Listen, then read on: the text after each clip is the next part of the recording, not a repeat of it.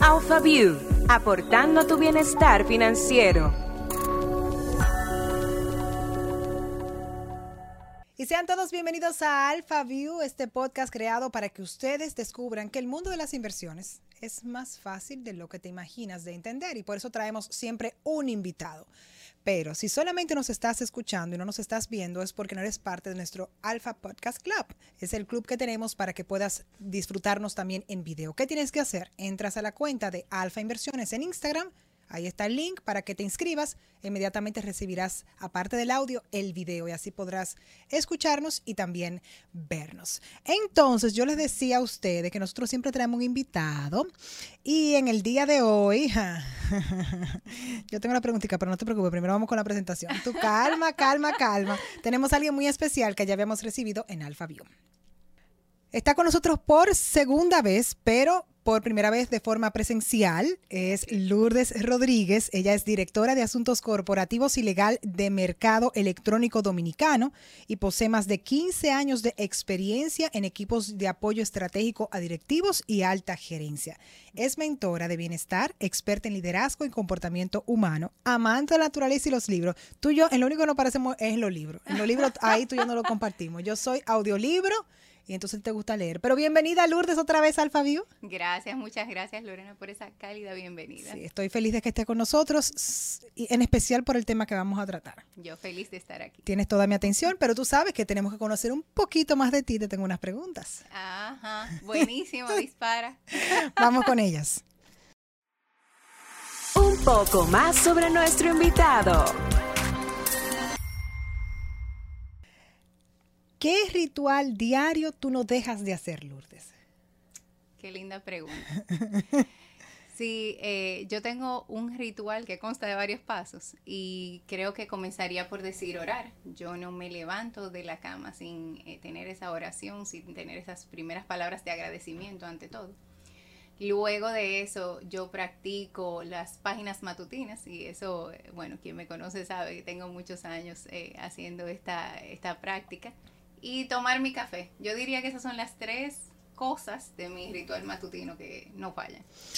Muy bien, entonces con esas tres ya después de ahí tú arrancas el día y no siempre es igual, pero esas tres sí son constantes. así es. Lourdes, si tienes algún sueño por cumplir. Bueno, Lorena, honestamente yo me siento muy bendecida porque siempre ha sido mucho de planificar y hacer metas y las metas se desprenden de alguna forma de nuestros sueños. Entonces, cuando me ha tocado mirar hacia atrás, y puedo decir tal vez en 10 años hacia atrás, eh, tengo la bendición de haber cumplido esas metas y esos sueños. Pendiente, podría decir que tengo un viaje a Turquía. Me gusta Turquía. me, sí, tengo ese pendiente y conocer Petra también. O sea que diría que esos son los sueños pendientes que tengo hasta ahora. Muy fino los sueños de, de, Lourdes, pero me gustan, me gustan, me gustan. ¿Y algún objetivo que el mercado de valores te haya ayudado a alcanzar? Claro que sí. Cuéntame de eso. O la adquisición de mi primer apartamento. Fue directamente una inversión que se construyó dentro del mercado de valores. Sí. Pues ahí está, señores. Buenísimo. Y esperamos que ustedes también puedan cumplir sus sueños a través del mercado de valores. Pues gracias, Lourdes, por compartir esos detalles con nosotros y nos vamos con el tema de hoy. Es hora de ir al punto de vista.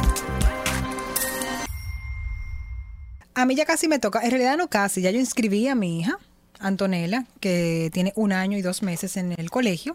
Ella no va a comenzar ahora mismo, pero tú sabes cómo que funcionan aquí. Totalmente. Gracias. Entonces, ya está inscrita en sueño escolar y la verdad es que uno le corre porque es un momento de, de una mezcla emocional, pero también financiera, porque ya uno se da cuenta de que los gastos de ese bebé van creciendo y creciendo y cada vez necesitan más de nuestras finanzas para poder tener un, un buen desarrollo en todas las áreas. Entonces, yo por eso que estoy feliz del tema que vamos a tener en el día de hoy contigo, Lourdes, porque en este específicamente, o sea, no importa la edad que, tenga tu hijo, pues tú tienes que pensar en cómo tú le vas a dar una, una, mejor calidad de vida en el futuro. Y por eso justo vamos a hablar hoy de invierte hoy para el futuro de tus hijos. Lindísimo el tema. Entonces, ¿tú estás lista para toda esta pregunta que yo tengo? Vamos adelante. Son muchos, o sea que yo voy a aprovechar de ti. Ok. Muchísimas gracias. Mira, antes de entrar a la parte de- del tema en grueso, yo quisiera saber qué importancia le ves a que realicemos un plan financiero para cada etapa de nuestras vidas. Bueno, eh, la importancia es que definitivamente lo que no se planifica no se logra. Tú puedes querer muchas cosas, pero si no te sientas a escribir lo que quieres y a planificarlo, mm, simplemente no se va a dar, se te va, va a perder visibilidad. Entonces, eh, Se te puede dar, pero puede durar mucho tiempo también, si se te da. eh, encontrar si temas en el camino, todo eso. Entonces, planificar eh, nuestras diversas eh, etapas o nuestros diferentes roles en materia financiera para mí es fundamental para que funcione y tengamos ese bienestar financiero que es a lo que todos aspiramos. Sí, porque no es lo mismo una mujer que está, por ejemplo, un hombre estudiando en la universidad, aquel se- que se va a estudiar fuera, aquel que se compromete, aquel que compra casa porque ya, ya formalizó, aquel que tiene hijos, aquella que tiene hijos, o sea, son Sí. etapas de la vida. ¿Y tú entiendes que el mercado de valores entra en ese plan financiero? Pues yo diría que el mercado financiero. Bueno, tú dijiste lo de tu apartamento. Sí, por eso me, me, me sonrío, porque justamente por experiencia propia. El mercado de valores es la herramienta idónea para potenciar eh, las inversiones y las estrategias de crecimiento financiero de cualquier persona. Entonces, yo diría que para quien está iniciando, ¿verdad? Eh, y comience a, a hacer uso de esta, esta herramienta, se comienza con el ahorro. Y una vez tú llegas a una cantidad apta para inversión, entonces contratas tu primera cuenta dentro del mercado de valores si no la tienes. Y sí, las inversiones son parte del plan financiero de cualquier persona o familia.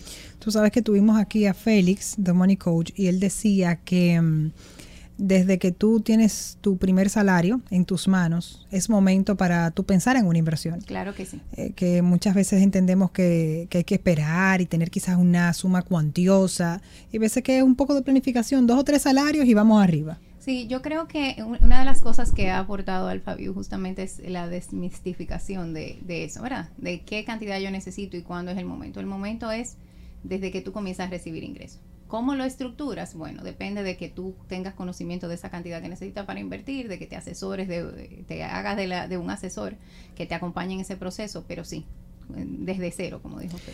Entonces vamos al, momento de la vida cuando entran nuestros hijos y hay un plan educativo que tú tienes que realizar alrededor de, de- de esos hijos. O sea, ¿cómo, cómo, cómo pasa, el, el- cómo entra el mercado y cómo trabajamos todo eso con nuestros chicos? Yo creo que eh, todo comienza como que con esa conversación de en pareja o bueno, ya hay diferentes tipos de familia, ¿verdad? Pero cuando cada adulto eh, ese, tiene esa conversación personal de esta va a ser mi historia de vida, estas son las cosas que yo voy a tener, esto es lo que quiero construir y llega esa decisión de estos son los hijos que voy a tener. Voy a tener uno, dos. Mis felicitaciones a los que tienen tres y cuatro. Eh, pero en ese momento, entonces No es es como el punto de partida para saber qué yo voy a necesitar aportar a ese plan financiero específico de la educación de ese o esos hijos. Mira qué importante porque yo creo que son conversaciones que no solemos tener o que la tenemos, pero la tenemos con sin intención. Sí. O sea, como, "Ay, yo quiero tener tres hijos, no, yo quiero tener dos. Y no como, ok, vamos a sentarnos. ¿Cuánto ¿Qué vamos a tener? ¿Qué representa? y qué representa cada uno de esos hijos. Entonces ahí me imagino que es donde entra la conversación del plan educativo. Correcto. Porque tú lo quieres poner en estos colegios, esto significa tanto. Es como que yo, yo no, no. Eh, la verdad, hasta que no nos sentamos a pensarlo, no nos podemos hacer esa idea. Tampoco porque eh, hay muchos temas que son aspiracionales. Yo puedo tener una idea de este es el colegio que quiero para mi hijo, pero si no me pongo a ver qué, qué significa eso y para ese uno, dos o tres hijos en el largo plazo. Entonces, no tengo un punto de partida. tú dirías entonces que el primer paso para este plan educativo para nuestros hijos es esa conversación. Yo diría que sí. Es la conversación personal o en pareja de cu- cuántos hijos voy a tener y qué yo quiero para la educación de esos hijos. Y que, y que uno aspira hasta, o sea, tener en hijos y mm, hasta calcular, imagino que el retiro. Bueno, yo quiero tener estos hijos y hasta, y a esta edad yo no quiero estar trabajando. Exacto. Sí, eh, definitivamente no son cosas, o sea, cada uno de esos puntos forman parte de nuestra planificación financiera. Hay temas que son vitales que entran dentro de ese plan, como la vivienda, los fondos para el retiro, los gastos de manutención que va a tener ese hogar, que tienes tú como persona, qué estilo de vida tú quieres mantener, todo eso te da una idea de cómo es esa distribución ideal, porque no hay un plan perfecto para todos. Yo diría que de acuerdo a la etapa, eh, que estés de vida y así mismo como lo hablamos de que no va a ser lo mismo mi planificación financiera eh, con hijos adolescentes y, casada, ¿verdad? Que una madre soltera que tiene un bebé que acaba de llegar o una persona que todavía no se ha casado y lo que simplemente está mirando de forma anticipada al futuro. Tú, diciendo eso, yo me pongo a pensar en mi familia y esa conversación entre mi mamá y mi papá, no me la imagino. y yo entiendo que las generaciones eh, que están ahora que, creciendo, esta generación que viene, tiene más conciencia de las finanzas y entiendo que una decisión inteligente sería tener siempre a alguien que los guíe en ese sentido. o sea, porque, por ejemplo, en mi caso no hay un financiero, entonces quizás es bueno yo buscar una persona que me asesore y que me ayude a asesorar también eh, a mi familia para lograr la dirección correcta. Totalmente. Eh, la asesoría en, términos de, administración del hogar, administración financiera súper importante y la asesoría también en términos de inversiones a través de tu corredores de valores. Entonces, perfecto, muy lindo. Ya dije, voy a tener esa conversación con mi pareja. ¿Cuáles eran esas preguntas que tú entiendes no puede faltar en esa conversación? Mm, al momento de pensar en la educación de los hijos, yo creo que comenzar por pensar, ¿qué colegio yo quiero? siempre hay una prima, una amiga, algún familiar cercano que te va a contar de una experiencia divina con un colegio y otra que tuvo una experiencia horrible, no te metas ahí, esa gente, etcétera, etcétera. Entonces, eh, uno recolecta, nosotros recolectamos información de, de, primera mano de esas fuentes que tenemos cerca. Y lo otro yo te diría que es explorar la oferta educativa. ¿Qué tú quieres que tenga tu hijo? ¿Qué, qué debe ser parte de esa educación que tú le quieres ofrecer. Eh, tiene mucha importancia la parte académica o tiene mucha importancia la parte extracurricular. Todo eso, definirlo y verlo. Ay, Luego, padre, ¿cuánto que pensar? y, y, yo diría, bueno, lo que te iba a contar era que más allá también, o sea, a partir del colegio, pensar en el largo plazo cuando vamos a esa parte, ya cuando tan grandecito la universidad y demás yo voy a cubrir 100% esa universidad, mi hijo va a contribuir. A mí me tocó pagar mi universidad. Yo creo que muchos de los dominicanos nos yo ha pagué mi universidad también. Yo pagué mi universidad. Por eso estudié aquí. Entonces, eh, como que esa es una decisión importante también. Para, para, muchos padres puede ser normal si yo me la tuve que pagar que mi hijo se la pague, pero otros decidimos yo me la tuve que pagar.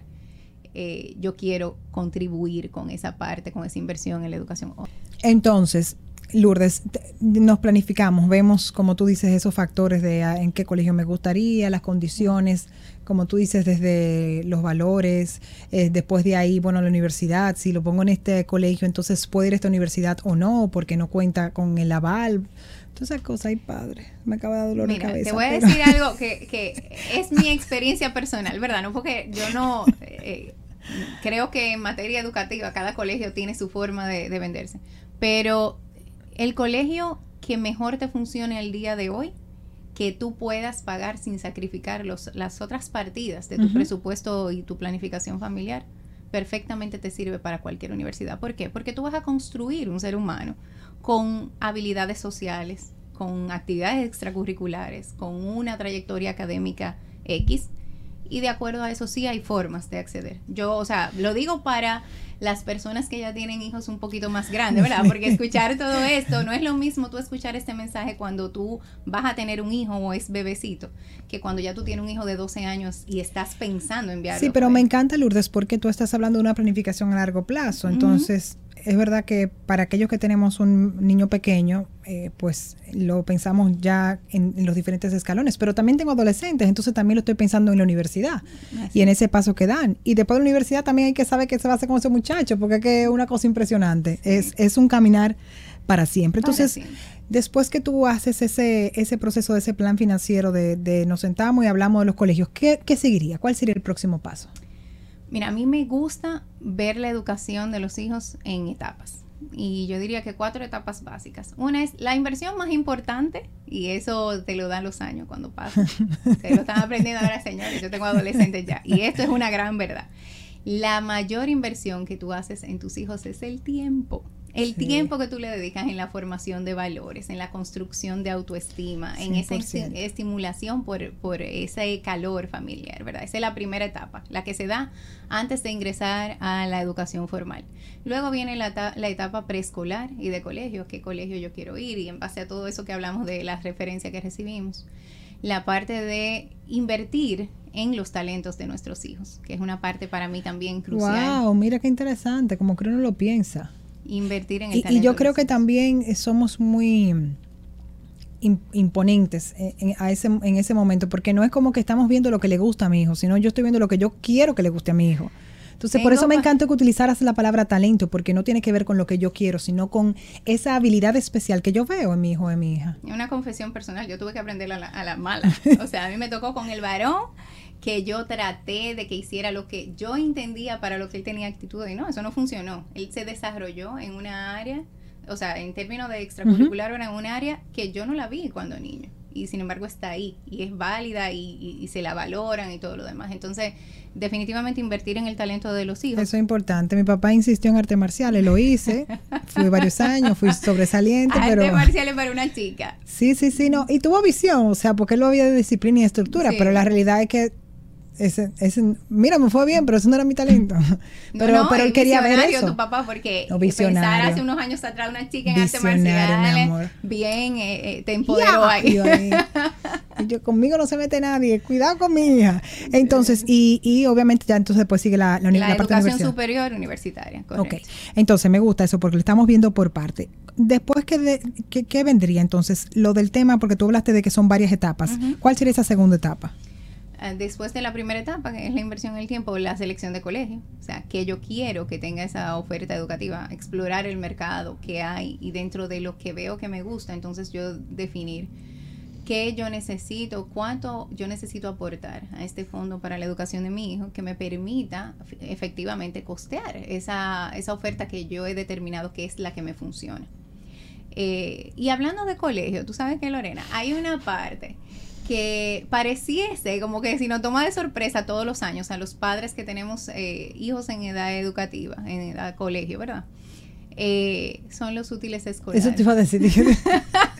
Porque yo vi, yo vi un, fue un meme o fue un reel, ya no me acuerdo, que, decía eso mismo. Yo preparándome para los útiles escolares y era como yéndose de, cabeza en un precipicio. Increíble. Sí, porque no, es verdad, uno se centra mucho en la parte de, la mensualidad o, la anualidad, dependiendo de la, la forma del colegio. Pero la verdad que Sí, los útiles son y, lo, y, los uniformes, porque no hay cosa que ensucie más muchachos. En edad de colegio, señores, los uniformes se cambian anual. A mí nunca me funcionó. Yo no logré, felicidad a quien lo logró, que un uniforme te sirviera para el año siguiente. Eso yo estiraba el año escolar con el que tenía. Pero eh, si, si me permite regalar una herramienta a los que me escuchan, todos los padres, ¿verdad?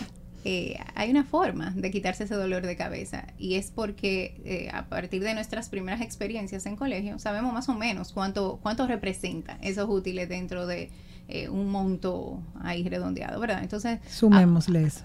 ahorrar ese monto de forma mensual, disponer, o sea, ir guardando, separando esa, esa parte para que cuando llegue agosto eh, no sea un dolor de cabeza. Y ya ese dinero está ahí. Ok, entonces ya pasamos con la primera etapa, pasamos por los colegios. Tú hablaste de un punto que me fascinó y, y resalté la palabra talento. Entonces vamos con ese, ese tercer eslabón, los talentos. ¿Cómo lo manejo? Mira, invertir en el talento de los hijos, yo creo que es una inversión que tiene alto retorno. Tiene alto retorno porque tú estás formando un ser humano integral la parte académica es súper importante, esa formación que todos recibimos, pero cuando tú eh, educas a tu hijo con sensibilidades adicionales, por hablar de la música, por ejemplo, apreciación por el arte, disciplina deportiva, tú le estás regalando otras herramientas que le sirven no solo para aplicar en la parte de la carrera profesional y, en sus ambientes de trabajo, sino para, para sí mismo, como persona, en sus interacciones sociales. Tiene otras cosas. Lo que pasa es que el bienestar se logra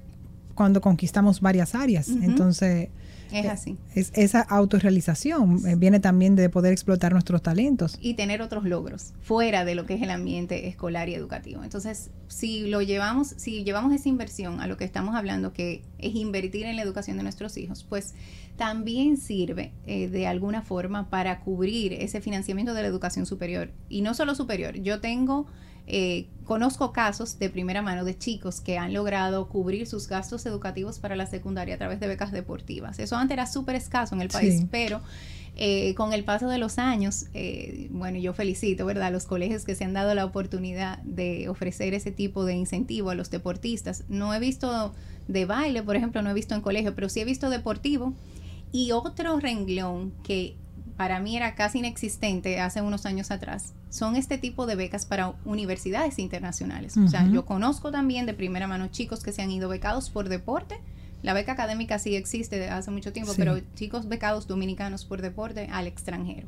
Y si se habla de universidad local, eh, talentos como el baile, por ejemplo, hay universidades que desde un 25% hasta un 100% de la cobertura de la matrícula universitaria se da a través de los grupos de danza. O sea que invertir en el talento para regalarle esas herramientas a nivel personal. También y puede ser un retorno de esa inversión. Exactamente.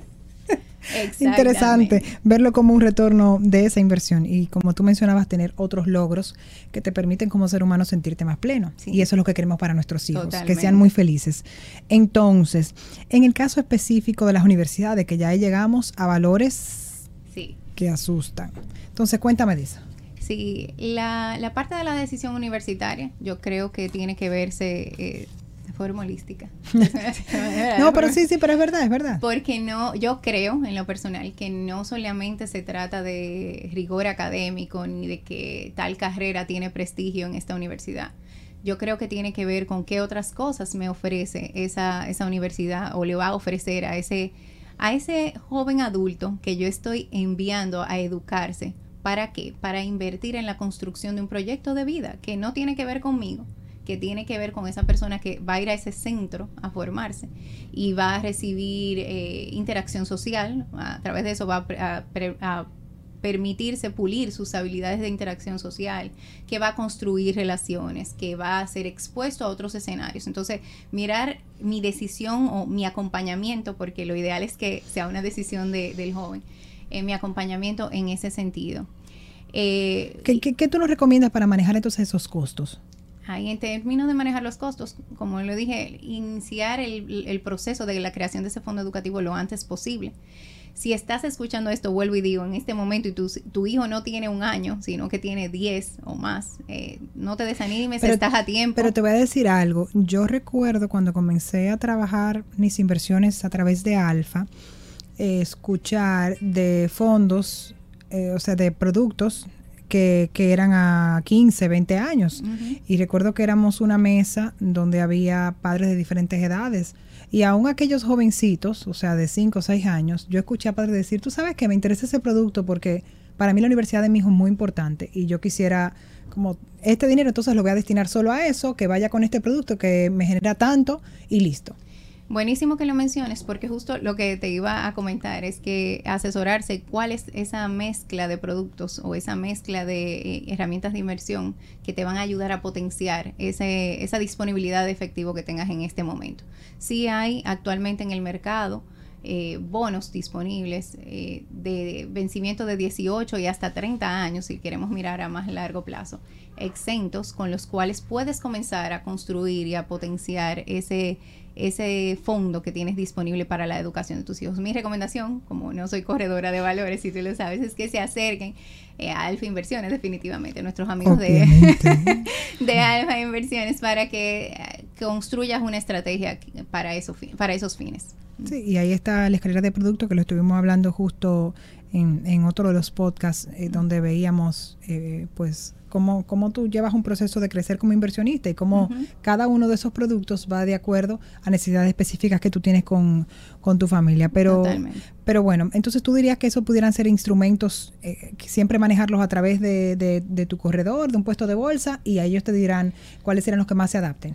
Totalmente. Eh, comenzando con eh, acumular esa cantidad mínima para inversión y entonces luego construyendo tu estrategia de inversión a través de tu cuenta de corretaje. Y tú sabes que en este proceso, yo me voy a ir aprovechando que tú trabajas mucho con el bienestar, la decisión de lo que va a estudiar tu hijo.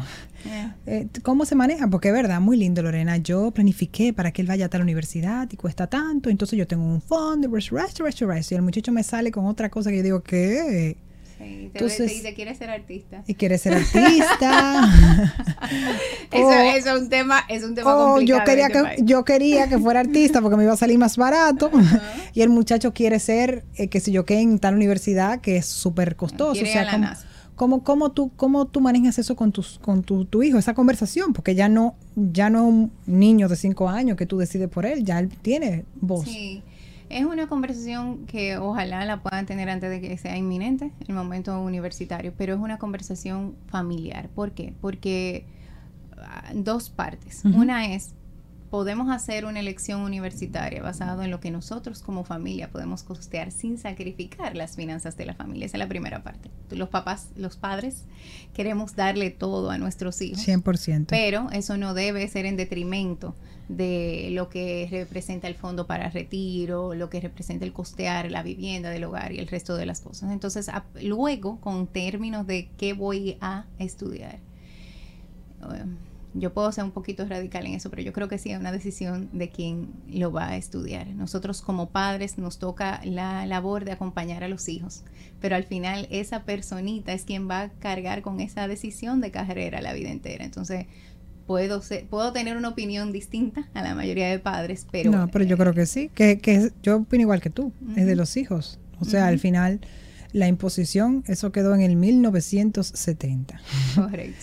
Eh, entendimos que lo que hacemos cuando obligamos a nuestros hijos a estudiar lo que queremos, proyectamos nuestros sueños en ellos y los frustramos. Ujú. Entonces, ¿qué tú quieres? ¿Tener un hijo molesto con la vida? Sí, así es. Yo conozco una chica, de hecho, que estudió ingeniería civil porque el papá era ingeniero civil No, y quería que la hija fuera. La hija no ejerci- la hija no, le entregó el título, Título. Eso y dijo, me voy a ser marketer, que es lo que yo quiero ser. Entonces, ¿para qué? ¿Cuál es la necesidad, papá, mamá? Por favor. Estamos en el 2022, ya estudiamos la mente humana. Así es. así ha avanzado bastante. Nos y toca crecer también. Nos toca crecer también, nos toca desprendernos también, entender que son seres que están creando su propia vida, sus propios proyectos de vida. Así es. Entonces somos herramientas para ellos poder lograrlo. Somos, eh, Sí. los acompañamos. Los acompañamos y al final la satisfacción de cada padre eh, es ver al hijo feliz. Debería. Debería. Pero tú sabes que hay de todo, hay de todo. Entonces, muy lindo. Bueno, tú sabes, prepárate para este plan educativo, que diga aquello. Y mientras tanto, la casa ahí, Sí. ahí. ¿Cómo entonces tú consigues que este plan educativo no se lleve todos los fondos y entonces tú puedas tener vida? Lorena, tú tienes siempre unas preguntas muy sabias. Yo eh, me encanta esa pregunta porque definitivamente es algo muy importante y como dije, los, hijos, los padres queremos darle lo mejor a los hijos, pero el fondo educativo de nuestros hijos no debe ir en detrimento de nuestras demás responsabilidades. Porque es muy lindo. Tú ya tengo una super universidad, pero tu vida, mi amor, cuando tú cuentas, No, y, y- y la verdad, siendo honestos, también hay casos de gente que por tema de crédito educativo y, y sobre todo la gente que estudia afuera, hay ejemplos, bueno, que dan miedo de cómo ese joven adulto inicia su vida endeudado y ese no es el objetivo No. con esto. Entonces, balancearlo, darle, darle prioridad, prioridad a tu fondo de retiro, eso es una responsabilidad que cada quien tiene consigo mismo. O sea, y cómo lo construye, eso puede ser a través de la inversión también, una cuenta. o sea que aparte de ese plan educativo, tengo que pensar en mi fondo de retiro. Sí, claro que sí. Y el tema del costo de, de costear tu vivienda, de asegurarte una vivienda eh, y asegurarle a la familia esa vivienda. Sí, yo creo que eso es lo primero, tú pensar en una casa, porque de verdad que no hay cosa más horrible que el día de mañana pase lo que sea y entonces tú no, tú, tú no tengas un hogar propio. Claro. O sea, Y, y otro tema que yo entiendo que, bueno, por las visitas que has recibido anteriormente, ya medio eres experta, hay que tener un fondo de emergencia. Ay, por tú favor. puedes hacer todos los planes que tú quieras, pero la vida pasa. yo me lo comí, se lo dije O a. Félix, me lo comí, pero estamos trabajando en producir Él se otro fondo vuelve de a emergencia. construir. Yo estoy segura, mira, Yo me lo he comido dos veces ya. Félix, cuando veas esto, por favor. Él lo sabe, pero yo, pero yo creo que ya esta vez ya. La tercera es la vencida. Yo te recomiendo así consejo de amiga, porque ya no me he visto más de una vez, ¿verdad? Consejo de amiga, comience, dele prioridad a ese fondo de emergencia, porque cuando ese fondo es afectado, el resto de las partidas que tú estás considerando construir se van a ver afectadas también. 100%. Entonces hay un mix que hay diferentes por ciento, yo no voy a hablar de eso porque eso también lo han hablado aquí, cuál es el mix correcto de porcentajes a destinar a ahorros. Yo lo que siempre digo es, Después que usted tiene las necesidades del hogar cubierto, usted decide cómo distribuir las partidas de ahorro. Puede ser en diferentes cuentas, eso va a depender de cómo usted se maneje. en términos de inversión, voy a hablar lo que a mí me gusta. En términos de inversión, yo entiendo que tú puedes tener cuentas separadas para ir acumulando ahorros para diferentes fines, pero definitivamente los ahorros se maximizan a mayor cantidad de dinero. O sea, el retorno. el mío y el de mi esposo. El retorno de la inversión tiene que ver con la cantidad de dinero. Entonces, mira. Entonces, eh, yo creo, el Lourdes, ¿verdad? Aquí hablando nuevamente pero sí muy buen consejo. Desde la perspectiva personal, eh, es lo que me ha funcionado y lo, que entiendo que, funciona mejor. Eh, Estoy aquí calculando. ¿eh? Pero definitivamente... No sé si me va a ir bien o mal, tengo que, tengo que hablar, tengo que hablar. Hay que hablar. Eso, esas son conversaciones cruciales. Señores, es que no nos educaron para esas conversaciones. ¿Qué trabajo? No nos educaron financieramente. Y yo me voy más lejos, eso deberían dártelo en el colegio. Sí, yo creo que... Educación financiera, educación para el hogar, lo pueden quitar, por favor. Educación para el hogar, miren, no se preocupen, ya no es necesario. La pandemia nos educó. Exacto. Y nosotros nos vamos a encargar de enseñar a nuestros hijos. Ya dejen eso ahí, educación financiera. Sí. Yo siempre digo la parte de la educación emocional, que para mí también es importante. Ah, pero la educación emocional mía. pero, pero yo creo que sí, eh, eh, obviamente ya eh, la educación emocional es, es lo más importante, porque con eso tú puedes lograr la educación financiera, la educación académica, todo lo demás. Pero también yo creo que ahí los preescolares están bastante avanzados y están educando con corrientes que trabajan muchísimo la inteligencia emocional. O sea que yo creo que de 0 a 6 años como que ahí vamos avanzando. Y como es justo el periodo de esa primera infancia la más importante para la formación del carácter de nuestros hijos, pues... Está cubierto. Yo creo. Págale su buen psicólogo. Sí, exacto. debe que eso, es importantísimo. Entonces, eh, hablamos del, del tiempo. Y a mí me encantó que tú resaltaras eso porque mm, yo creo que dentro de esa escalera que es del tiempo, del colegio, de, de invertir en sus talentos y de la universidad, eh, pues es súper importante. Entonces hablábamos de los gastos de la casa, pero también están las vacaciones, también están estas actividades que tú haces con tus hijos. Entonces eso debe estar ahí. Eso debe estar dentro del plan. Yo, o sea, al inicio, cuando hablamos de la importancia de planificar, yo mencioné que ah, de acuerdo a las diferentes etapas, se planifica en diferentes renglones. Y definitivamente las vacaciones, el tiempo en familia, eh, actividades de recreación en general, sea poco, sea mucho, requieren inversión, porque eso es parte también de lo que nosotros les regalamos como experiencia de vida. Hasta un picnic. Hasta un picnic. Sí, hay muchísimas formas, o sea, no todo no todos los años tal vez podemos ir a Disney. No, todos los años tal vez, ojalá. no, mira, eso, es un dinero. Ojalá. porque nada más con, con, los 15 y 20 dólares que tú pagas por una persona, por una comida al día. Sí, pero se hace. No, se hace, claro que sí. Son, y, y, y, yo creo, al igual que tú, o sea, soy de esa escuela, de regalarle tiempo a nuestros hijos, momentos. de momentos, o sea, y, y, calidad de esos, en esos momentos, que es súper importante. O sea, que ahí saquen, saquen esa parte. ¿Te gustaría aportar algo más? Para todos nuestros oyentes que están pensando en cómo invertir en nuestros hijos de la forma correcta para su buen futuro? Sí, eh, claro que sí. Yo creo que, bueno, voy a regalar una idea que me encantó y eso es para los que tienen la oportunidad de comenzar bien temprano. Y fue alguien que en vez de hacer una lista de regalos en su baby shower, creó una cuenta de ahorros para que los regalos fueran aportes a esa cuenta con futuro, de, o sea, para construir a futuro un fondo educativo para ese bebé. o sea, que les regalo esa idea si están tiempo. Yo tengo, yo te tengo que decir algo, yo tengo una cuenta que se llama El Sueño de Antonella. Ay, qué bello, Lorena. Sí, yo tengo una cuenta que cuando ya tenga un monto suficiente, pues lo utilizaré eh, para, para la inversión, para decirle, mira, haz tu sueño realidad. Ahí está. Qué bello. O sea que, mira, hay otra idea también. Ahí hay otra idea, buenísimo porque yo, yo sé que nuestros sueños en realidad eh, cuestan. Cuestan. los sueños tienen... Sí, sí, tú sabes que a mí... Es la verdad. Eh, esa, esa frase cliché de el dinero no te da la felicidad. Señores, no, te da la felicidad, pero da muchas opciones. O te acerca, te deja ahí de la puerta. Te da muchas opciones. Ahí, de la puerta. Entonces, yo diría que eso, esa es una, una idea. Otra es que, que no falla para mí y, y en la construcción del hábito de ahorro sobre todo automatiza el ahorro. Hay bancos eh, en la banca local que te permite tú planificar. Me encanta la, automatización porque el problema es que cuando lo hace uno. Uno dice, pero este mes como que no va a sacar eso, va a sacar menos. Entonces, cuando tú ves la cuenta y ya el monto está debitado, pues ya no hay remedio. Tú tienes que resolver con lo que hay ahí. Entonces, eh, automatizar ese ahorro para que cuando esa cuenta llegue a un monto apto para inversión, puedas entonces eh, hacerlo a través, hacerlo crecer a través del mercado de valores.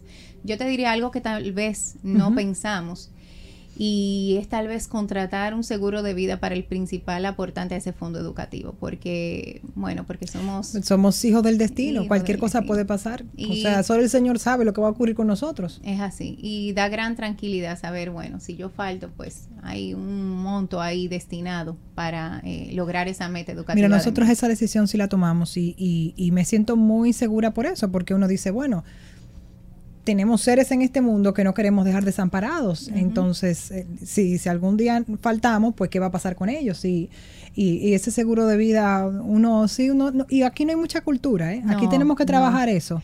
Lo vemos como un gasto, no como una inversión. No como una inversión. Y, y la verdad es que hasta que no sucede como que en un caso cercano, la gente no se lo toma en serio. Pero sí es una buena herramienta para, para dar tranquilidad en ese sentido. Eh, yo diría también que, bueno, invitando a nuestra familia de Alfa Inversiones el resto de participantes, hay muchísimas cosas interesantes que se han aplicado en otros mercados que podríamos desarrollar, como podría ser un fondo educativo con incentivo fiscal eh, un fondo destinado para, para eso a través de un de, que tenga un incentivo fiscal que permita potenciar esos retornos dentro de ese fondo. Hay otras iniciativas como eh, cuentas eh, que te permiten pagar o avanzar créditos universitarios. Antes de que tu hijo vaya a la universidad, comienza a pagar hoy créditos y tienes ese, esa cantidad de créditos para que él lo tome pagados a precio de hoy. ¿Y qué otra cosa más? Yo diría que esa cuenta que le crees a tu hijo, bueno, puedes utilizarlo para compartirlo con los familiares y que en cumpleaños, fechas importantes como Navidad. ahí. Señores, los niños les regalan tantos juguetes a lo largo de su vida que terminan en la basura, que de verdad le hacemos yo creo que un bien hasta el medio ambiente.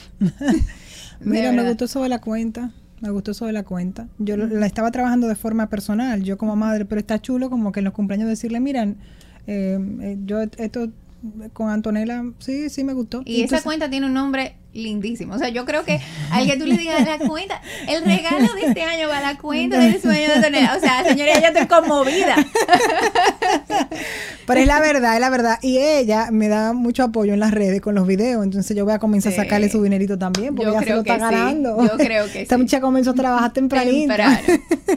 Muy bien, entonces, mira, para concluir, Lourdes, me, ha fascinado esta conversación contigo y como madre me ha dado muchas herramientas. Qué bueno, eh, lo admito. Entonces, yo lo que pasa es que soy como, me gusta verlo en número. Entonces, eh, si ponemos un ejemplo de un, hijo de 18 años, ¿cómo, ¿cómo en números se ve todo esto que tú estás diciendo? Te voy a dar un ejemplo que tengo de primera mano, porque fue algo que tuve la suerte de poder eh, planificar. Y es que, por ejemplo, si tu hijo tiene un año o acaba de nacer, tú puedes. Y diciendo que vamos a decir que tu ingreso mensual sean 100 mil pesos, para ponerlo un ejemplo redondo. Si tú dispones un 5% de ese salario, de ese ingreso mensual, Solo un 5%. Solo un 5%, para no ponértelo ¿verdad? Sí, no, súper bien, súper bien. 5%. En una cuenta que tenga un retorno de un 5%, igual.